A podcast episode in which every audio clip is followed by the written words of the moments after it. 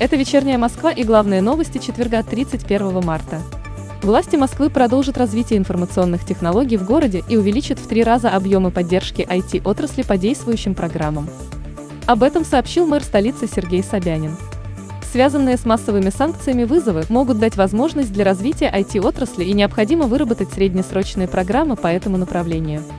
По данным пресс-службы мэра Москвы, власти города увеличили объем программ льготного кредитования бизнеса на 5 миллиардов рублей, включив в них компании IT-сферы.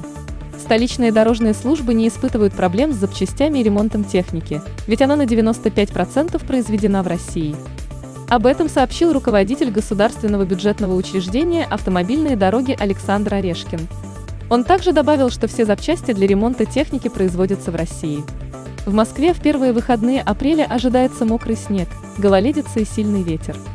Об этом сообщил научный руководитель Гидромедцентра России Роман Вильфанд. В субботу и воскресенье ночью осадки будут обильные в виде снега и мокрого снега, а также целый комплекс неблагоприятных явлений. Налипание мокрого снега, гололед в твердой фазе, на ветвях деревьев и проводах.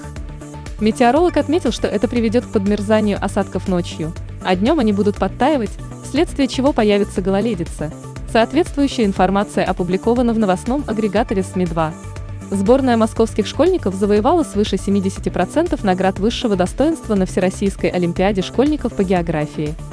Об этом сообщает официальный сайт мэра Москвы. Столичные школьники заняли лидирующую позицию в неофициальном командном зачете.